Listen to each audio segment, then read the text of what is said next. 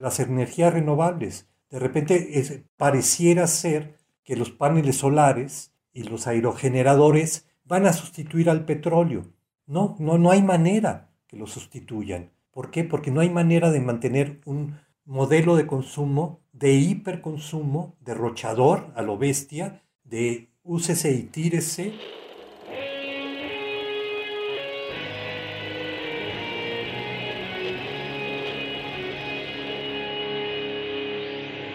Bienvenidos a Volver al Futuro Podcast, donde platicamos con las mentes que nos impulsan a crear el nuevo paradigma de salud y bienestar, conducido por Víctor Sadia. Muy buenos días, muy buenas tardes, muy buenas noches. Hoy nos acompaña Alejandro Calvillo. Alejandro Calvillo es sociólogo con estudios de filosofía, medio ambiente y desarrollo sustentable. Fue cofundador de Greenpeace México, donde laboró por 12 años. Es miembro de la Comisión de Obesidad de la revista The Lancet. Es fundador y director de El Poder del Consumidor, una asociación civil que trabaja en la defensa de los derechos del consumidor, haciendo estudios de productos, servicios y políticas públicas, así como vigilancia a las empresas.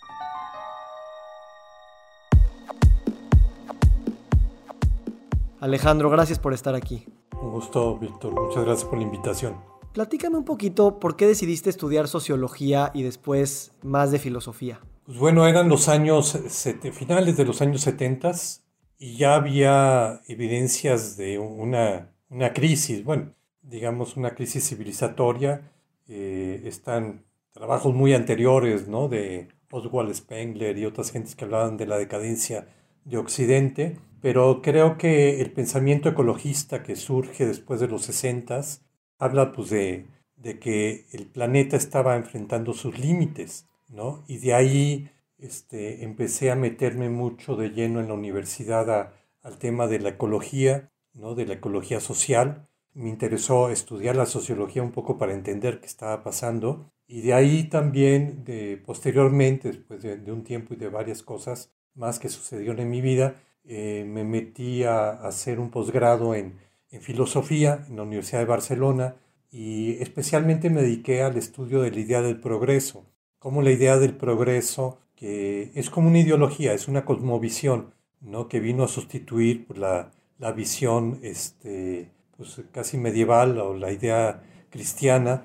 ¿no? católica, y en esta idea de que la civilización o el desarrollo de la humanidad eh, es un desarrollo que va de un estadio inferior a un, a un nivel superior y que el hombre blanco o la civilización occidental, los europeos, eran como la, la forma más acabada de ese desarrollo y que los grupos, incluso los grupos que podían estar viviendo, aborígenes que vivían en la selva o en los bosques o, en los desiertos, no pues eran una expresión de la etapa infantil de la humanidad. Esa era la, eh, incluso así se, eh, se catalogó por los antropólogos primeros como Buffon, ¿no?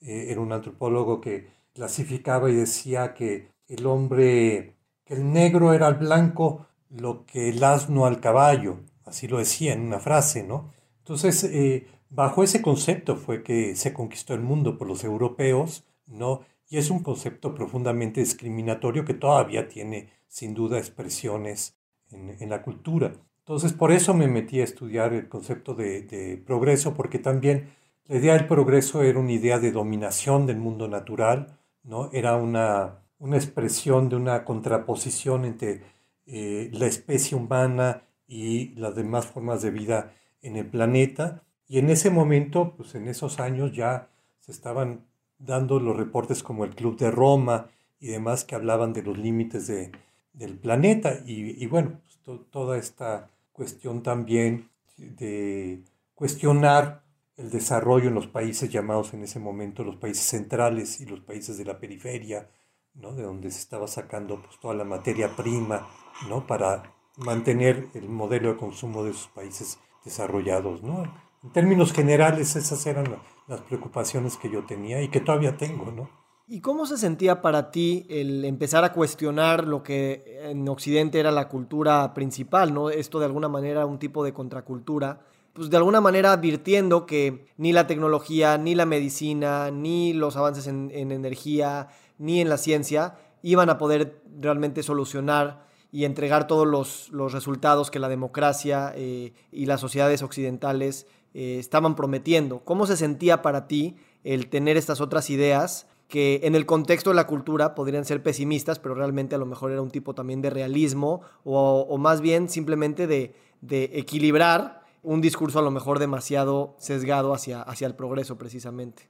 Sí, yo creo que eh, lo que era evidente es que era, era ver todo esto como una ideología. O sea, la ideología, de acuerdo a François Chatelet, que es eh, uno de los historiadores de las ideologías, tiene un libro que se llama Historia de las Ideologías, la definición muy sencilla es que la ideología es una forma de ver el mundo construida desde el poder, sea el poder eh, soviético ¿no? o sea el poder eh, más capitalista. Entonces, eh, esa ideología principalmente era la, la, ideología del progreso.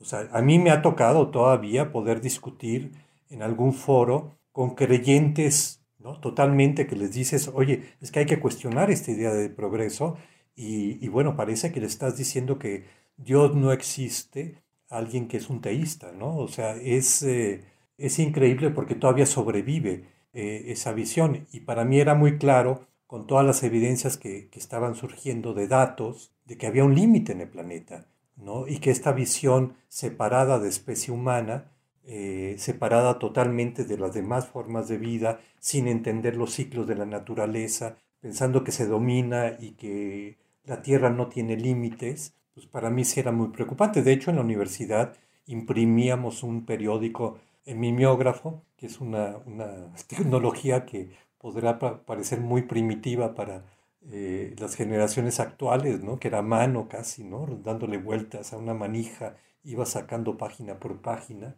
este, y era, eh, uno llamábamos que era una revista de ecología social, ¿no? que era esta cuestión de vincular el medio ambiente con la parte social, que había un vínculo directo entre una cosa y la otra.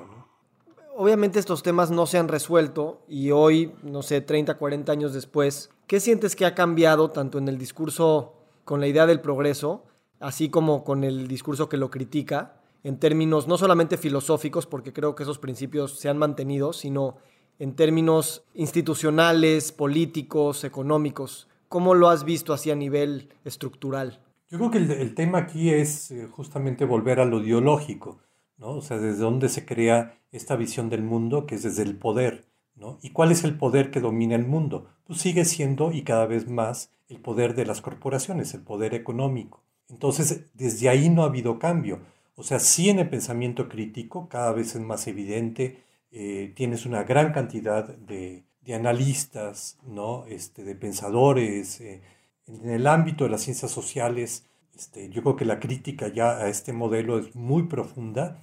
Sin embargo, lo que prevalece es esta ideología creada desde el poder. O sea, pongamos un ejemplo, ¿no? Así como muy, muy, muy cercano para la gente, ¿no? La contaminación de los plásticos. O sea, es brutal la contaminación o sea, somos una sociedad que se ha construido alrededor del petróleo y los derivados del petróleo y el plástico está en todos lados. Está en la computadora que tú estás hablando, está en la misma computadora que yo estoy, está en todo, en todo. Y entonces ya salieron a decir, y están en campañas, ¿no? Las refresqueras. O sea, si, si tú ves la, la, mayor generación de, de plásticos demostrada por eh, acciones que se han hecho a nivel internacional de recoger qué es lo que está en las playas y demás, pues son las productoras de comida chatarra, principalmente, ¿no? O sea, te tomas una, un refresco y ahí va, el, el, bote lo tiras y, y, ese bote que tiras ahí va a estar 100 años o más. Bueno, ahora salen y dicen, es que vamos a reciclar todo. Hace 20 años estaban diciendo lo mismo. Y que la solución es reciclar. No es reciclar, porque van a reciclar una parte y de lo reciclado nada más se utiliza un porcentaje y se va a utilizar mucha energía para reciclar, se va a utilizar mucha agua para reciclar, para que te sigas tomando tu bebida de cola de porquería que te va a hacer daño a la salud. ¿Es eso el, mundo que queremos sostener? Igual, ¿no? O sea, las energías renovables. De repente pareciera ser que los paneles solares y, y los aerogeneradores van a sustituir al petróleo. No, no, no hay manera que lo sustituyan ¿Por qué? Porque no hay manera de mantener un modelo de consumo, de hiperconsumo, derrochador a lo bestia, de úsese y tírese, de que la computadora que tú tienes en tres o cuatro años ya no funcione porque no va a ser compatible como la que yo estoy, porque están hechas así para que las tires, no funcionen y vuelvas a, a comprar otra más, no hay planeta que sostenga eso, no hay energías renovables que puedan con eso. Entonces, el tema es la ideología creada desde el poder y que no existe una verdadera democracia. La democracia tiene que partir del conocimiento, de la información, y no hay una sociedad informada sobre todos estos aspectos, porque lo que está siendo informado es aquello que no cuestiona estos poderes económicos, porque estos poderes económicos son los que mantienen a los medios de comunicación.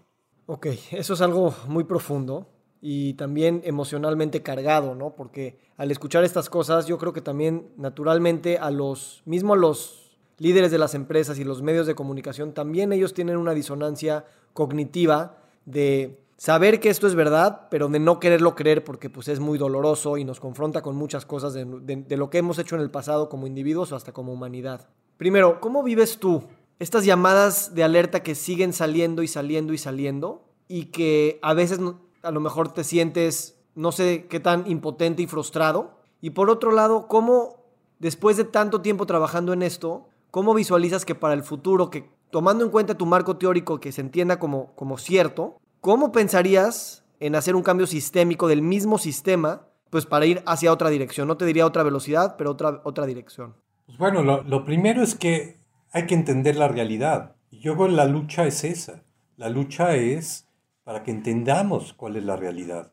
¿no? Y no podemos pensar ni en modelos de solución ni en nada si no planteamos el problema. O sea, porque no va a haber solución ¿no? adecuada si no está planteado el problema. Si, si, el, si el problema está planteado de cómo voy a sustituir la electricidad que viene del petróleo por la electricidad que viene de... No, e, e, ese no es el problema. Esa es una parte del problema. ¿no? Entonces yo creo que la labor es plantear el problema. Y creo que estamos tardíos, o sea, sí soy bastante pesimista, pero la única esperanza y, la única, pues no sé, función que podemos tener, ¿no? Como individuos, si tenemos un compromiso, ¿no? Y si queremos algo para nuestros hijos, un mundo menos peor, pues es ir en, en esa dirección, ¿no? Y, y, es que tenemos que imaginar otras formas y que la democracia es otra cosa que lo que estamos viviendo. La democracia es tener información y es que el interés general sea el que guíe, guíe los actos eh, desde el gobierno y que el gobierno debe ser un pacto social. Yo desde, la, desde los estudios de complejidad, como que te das dando cuenta que como acabas de mencionar, no hay una sola solución. No hay, el, el problema está compuesto por mil cosas. Y al mismo tiempo también me hace pensar que tampoco podemos dualizar en buenos contra malos y a veces el discurso educativo termina siendo también un discurso de echarle culpas y de mostrar la, maldad de ciertas fuerzas o hasta, a veces hasta de ciertas personas, ¿no? Cuando tal vez es el sistema y la ideología detrás y no una, un malo en el cuento, ¿no? ¿Cómo vives tú con estas, con estas dicotomías, ambivalencias y, y hasta malestares eh, sin querer polarizar en buenos contra malos, al mismo tiempo que hay que exponer a los responsables, no por ellos, sino hay que mostrar, como dices, plantear el problema, pero sin eh, confundirlo con una lucha de buenos contra malos. Creo que eso no nos da mucho, mucha fuerza. ¿Tú qué opinas? Sí, estoy totalmente de acuerdo contigo que no es una cuestión en general de los individuos, que en el fondo es una cuestión del sistema. Y yo a veces lo explico como una gran maquinaria que eh, todos estos actores que están, están aceitando la maquinaria, ¿no? Son engranajes en la maquinaria y que nadie lleva la maquinaria. O sea, eso lo ves en la corporación. Incluso en este estudio que se llama La Corporación, es muy claro, ¿no? Hay entrevistas incluso con directivos de corporaciones y pueden ser buenas personas, pueden ser gente que quiera su familia, ¿no? Pues, este, no hay duda de eso, ¿no? Y que a lo mejor quieren hacer algo personalmente útil para los demás. Pero la cosa es que no debe haber engaño. Y es decirle, ustedes están sirviendo a esto. A lo mejor no, pues, no van a encontrar otro trabajo y, y, tenemos una bronca porque hay decenas de miles de trabajadores que dependen de estas empresas. Pero esto que están produciendo no nos sirve para nada. Esto que están produciendo nos está, dando, nos está haciendo daño a nosotros, a nuestra salud y está dañando el planeta. Pero tenemos que entenderlo, pero no porque la maquinaria está andando y porque hay tantos trabajadores que dependen de eso, entonces no puedo hablar de eso. Porque al final si dejamos la maquinaria andando, no van a tener trabajo ellos ni nadie más. Entonces es, es una cuestión de plantear. Y si hay, hay gente mala, ¿no? Hay gente muy perversa y muy mala. Este, y que son la gente, y muchos de ellos se pueden engañar, y se engañan. Creen en eso porque se han engañado.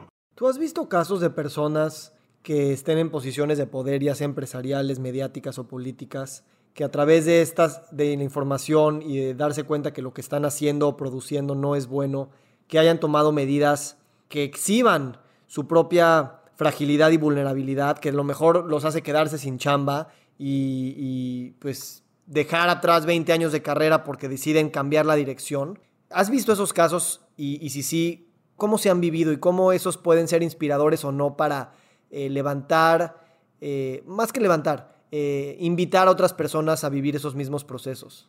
No, yo creo que lo vemos con, en muchos, muchos casos. O sea, por ejemplo, te voy a poner un, un, ejemplo. Hay un epidemiólogo en México, ¿no? Muchos más, que lleva 30, 35 años trabajando en un instituto nacional, haciendo investigación.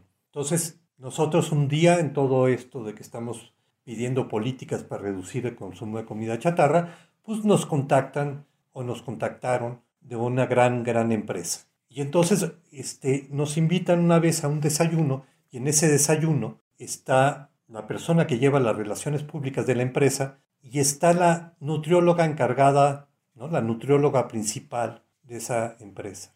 Yo fui con una compañera, estábamos en yo había estado en Greenpeace, cuando estaba empezando el poder del consumidor, pues vieron que estábamos tocando callos, ¿no?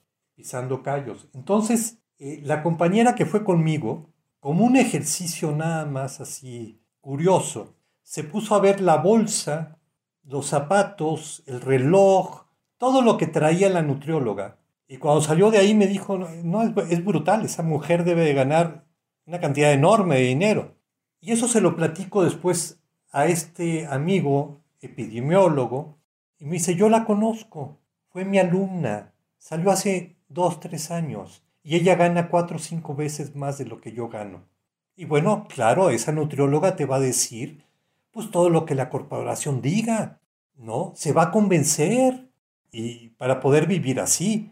Y eso lo encuentras, pero pululando por todos lados, ¿no? O sea, la gente se convence por el beneficio material que le está dando el trabajar en, ese, eh, en esas corporaciones. Entonces, es, eh, es difícil, pero bueno, ahorita hay un esfuerzo, por ejemplo, para decir que viene desde investigadores del Instituto Nacional de Salud Pública, y ahorita hay más de mil profesionales de la salud, especialmente en nutrición, que han firmado un compromiso público, ¿sí? que es un código donde dicen yo no voy a tener ningún vínculo con estos intereses. ¿no? ¿Por qué? Porque se ha demostrado que estas empresas pagan instituciones académicas, pagan investigaciones, están muy vinculados con legisladores, ¿no? entonces tienen formas muy fuertes de influir. A ver, vamos a empujar eso un poco más, porque contigo es una gran persona para hablar de esto. O sea, vamos a hablar de esta persona que, esta nutrióloga, que es un arquetipo, ¿no? Sí.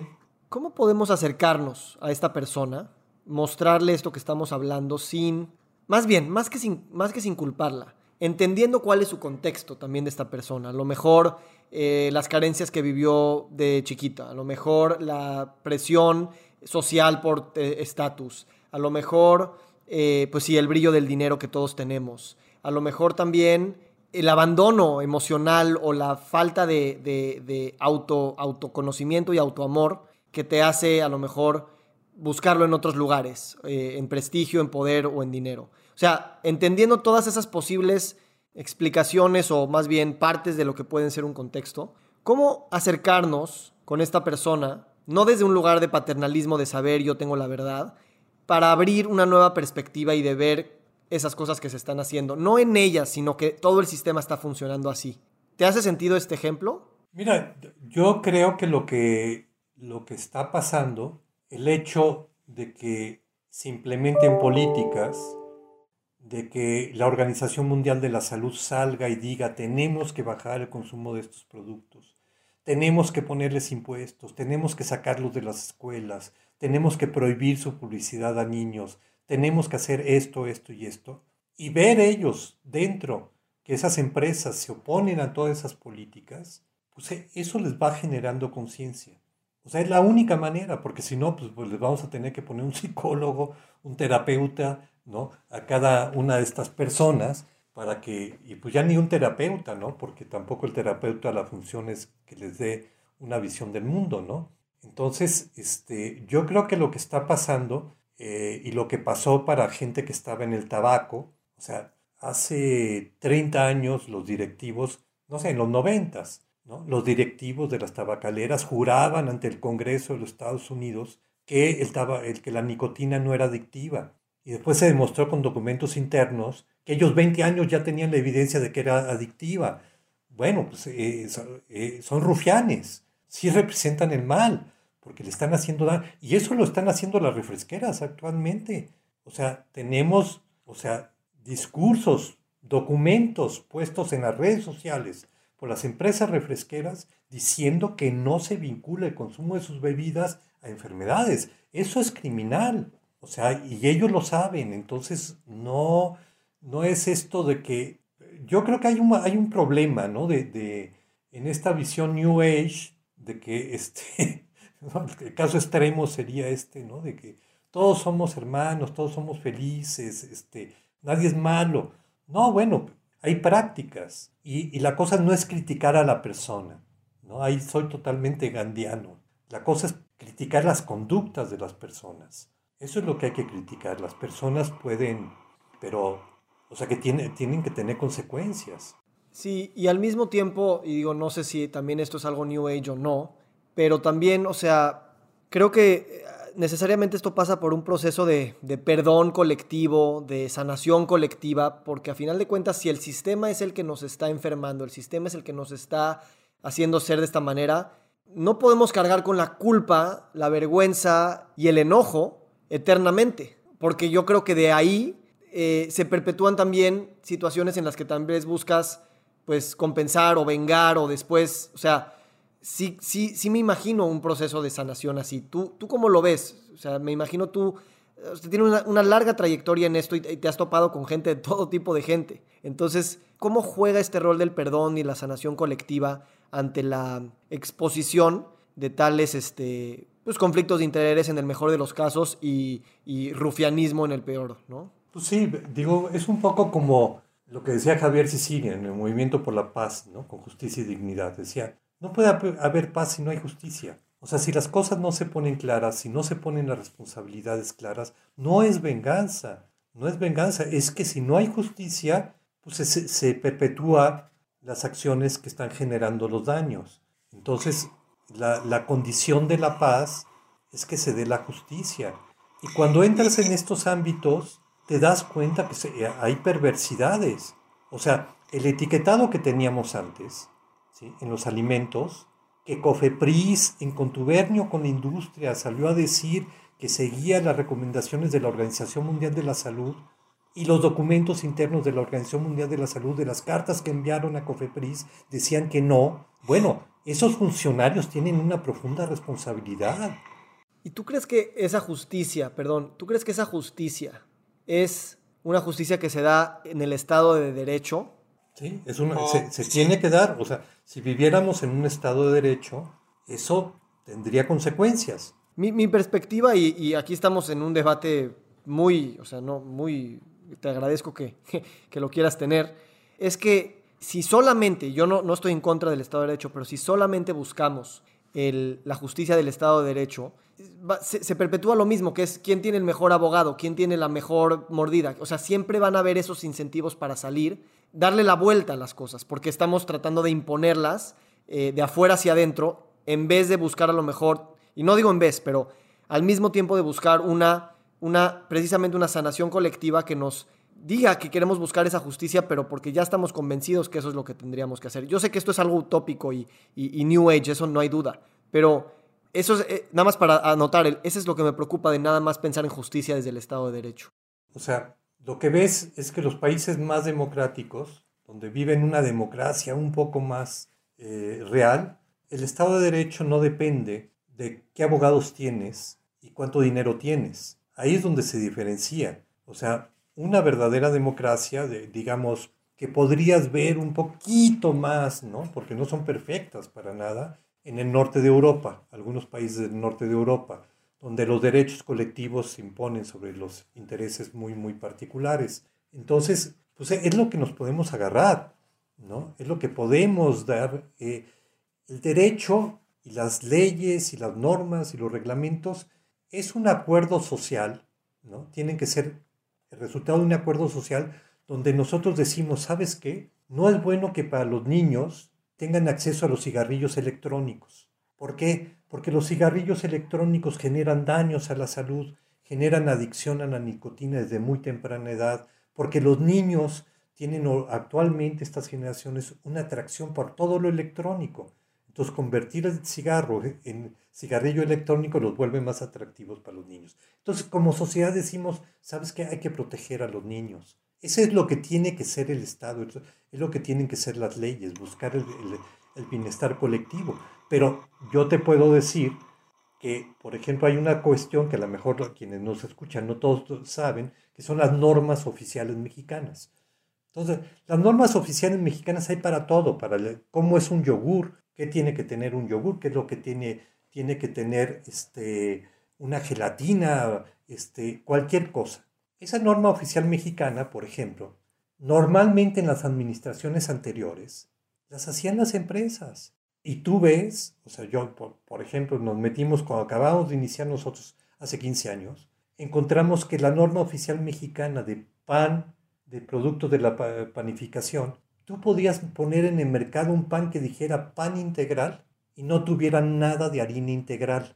Y bueno, ibas a la norma y estaba toda la industria y el gobierno se puso al lado de esa industria porque estaban en contubernio totalmente. Y metimos denuncias ¿no? contra la gran empresa mexicana panificadora. Se metieron en Chile, en Perú, en Panamá y México bajo el mismo principio, que eran panes integrales que no tenían harina integral. En todos esos países ¿sí? se les mutó. En México no se les mutó porque la norma oficial mexicana estaba hecha de tal manera que podían comercializar pan integral sin que tuviera harina integral. Bueno, a ese nivel estaba todo. O sea, jugos, no había norma de jugos. Entonces, durante años nosotros comprábamos y pensábamos que, que, un jugo era un jugo de fruta. No, estaba totalmente adulterado.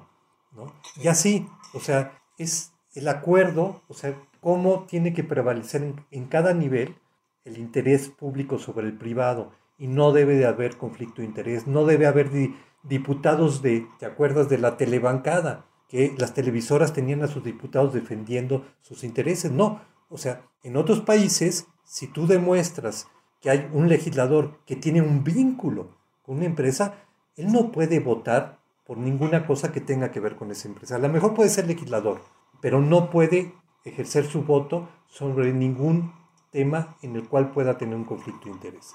Sí. Ahora, en este contexto del progreso y del gran poder que tiene eh, la, industria en manejar la opinión social, manejar la ciencia, manejar las leyes, ¿cómo juega aquí la palabra paciencia?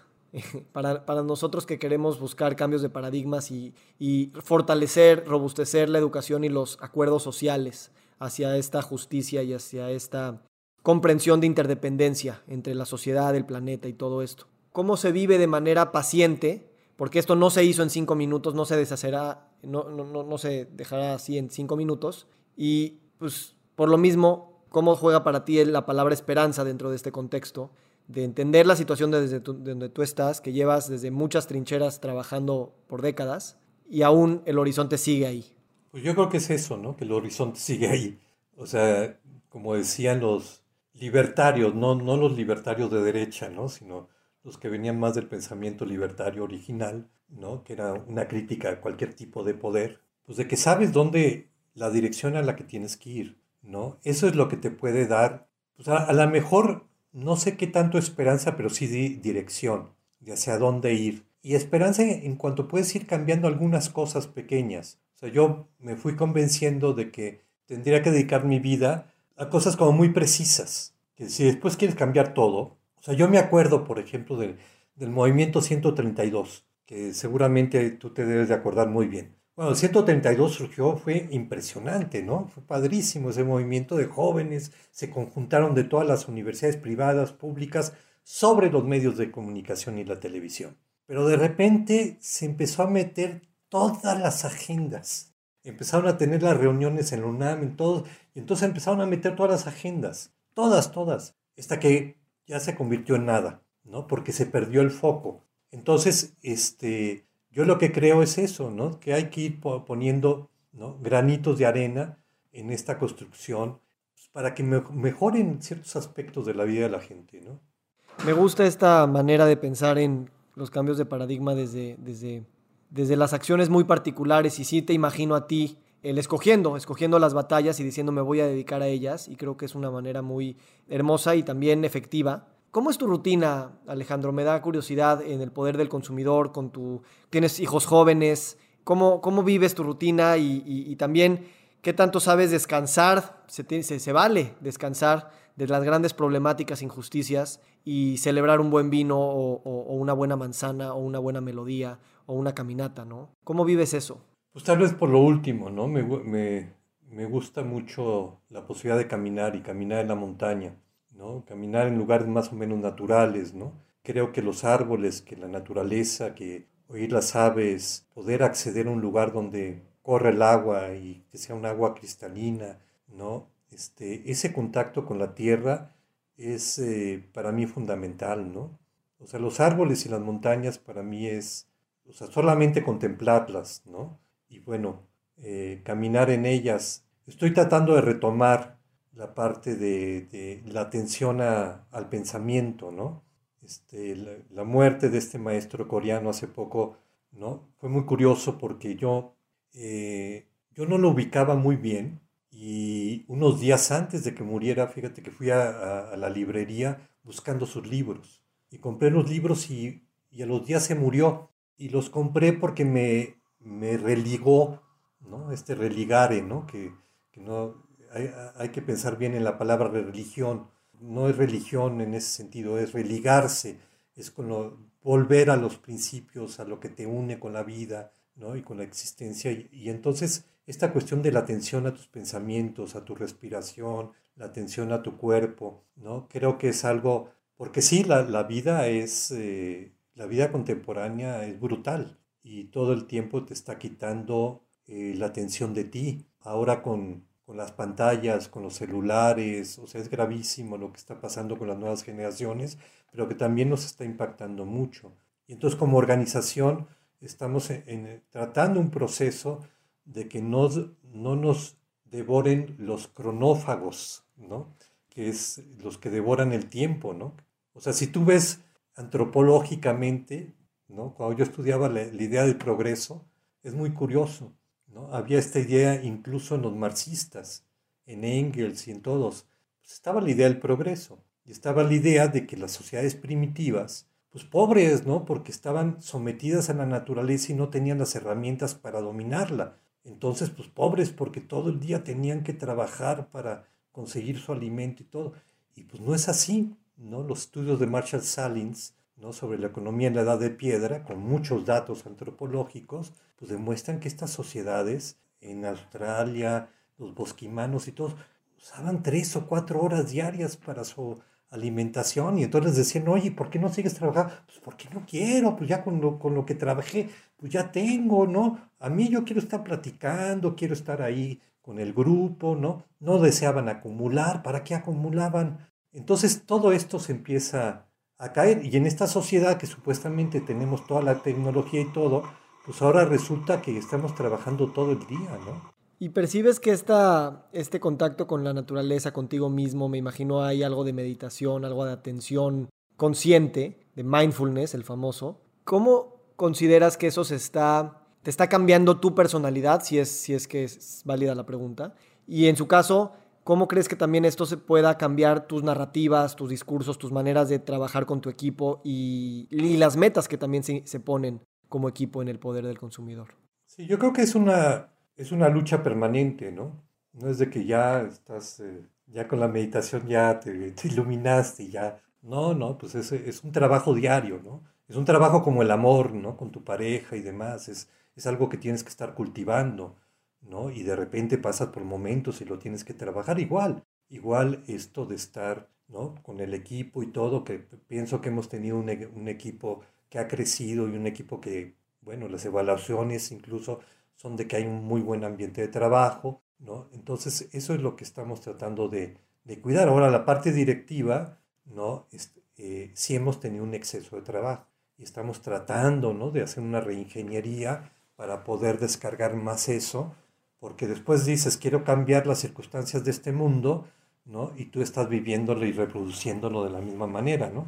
Entonces, pero yo este, creo que hay una parte de, de, este mindfulness y, todo esto, de que este, la felicidad está en ti y yo creo que la, la, felicidad la tienes que construir en ti, la tienes que construir con el mundo que te rodea y con un compromiso con ese mundo. O sea, soy más, soy más en ese sentido, más inspirado por Gandhi o por este coreano, ¿no? O sea, si conoces la vida de este coreano que era un monje eh, este, en la guerra, ¿no? Estuvo ahí en medio. Sí. Thich Nhat Han, ¿no? Sí, y varios de sus discípulos murieron, ¿no? En una lucha por tratar de tener, este, de ayudar a los demás. Pero sí, yo, yo creo que tiene que haber un compromiso, ¿no? De, de, de tratar de cambiar las cosas y no decir, este, este, pues me voy a, volver, feliz y aislar del mundo, ¿no? Alejandro, quiero agradecer mucho esta conversación. Eh, la, estamos grabando por segunda vez porque la primera tuvimos errores de audio y de alguna manera lo, celebro porque nos permitió entrar, al menos a mí, en un, en un espacio de, confianza y de intimidad que, que en esa primera conversación era más de pues, tu biografía y, lo que habías logrado y Greenpeace y, The Lancet y todo esto. Y sobre todo, si bien creo que no, no hay respuestas, eso es parte de la humildad de trabajar con problemas complejos creo que seguimos enalteciendo el poder de la palabra y el poder de la amistad. Entonces te agradezco mucho esta, esta conversación tan, pues, tan presente y pues no sé si tú quieras agregar algo también. Pues bueno, nada más sería esta cuestión de, de tratar de reconectarnos, ¿no? O sea, este, que tratemos de salir de este aislamiento, que la pandemia lo agudizó, pero somos una, estamos en una sociedad que produce aislamiento entonces, nosotros trabajamos mucho el tema de la alimentación, ¿no? Y en contra de esta pandemia de obesidad, diabetes, que nuestro país tiene uno de los índices más graves. Y, por ejemplo, en ese caso es esta cuestión de volver a la cocina, ¿no? La cocina es un espacio, es, es el fogón, es el hogar, es el espacio de encuentro, es el espacio de encuentro familiar, pero que también con los amigos, las amigas, las familias, cocinemos en conjunto, comamos en conjunto, convivamos en conjunto, pues recuperar la convivencialidad de la cual hablaba Iván Illich y que cuando llegó a México dijo es bellísimo este lugar, ¿no? Viajaba por la Ciudad de México, por los barrios y decía, estoy encantado con la gente que saca sus sillas y mesitas a la calle, a la banqueta y ahí se reúnen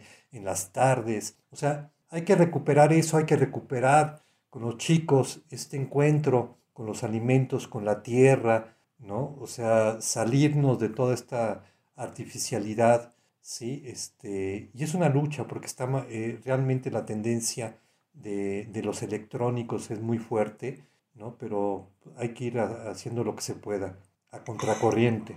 Gracias, gracias por ese mensaje. Me encantaría pensar que esas eh, experiencias de unión y de convivencia eh, son muy poderosas para muchos que hemos vivido separación, aislamiento y que pensamos que pues por eso luego nos terminamos dividiendo, ¿no? Entonces invitar a, a estas mesas silvestres con los árboles y las montañas, también a las nutriólogas que están consultando a las empresas grandotas y a, todas las personas que, que, estamos en este mundo, porque el sistema somos nosotros, y tener no nada más la conversación, sino la experiencia de unión, de unicidad, de interdependencia, eh, creo que también despierta este, o mantiene viva eh, esta llama y esta esperanza que, pues, que seguimos trabajando todos. Así es, muchas gracias Víctor por la, por la invitación. Gracias a ti Alejandro, que estés muy bien. Igualmente.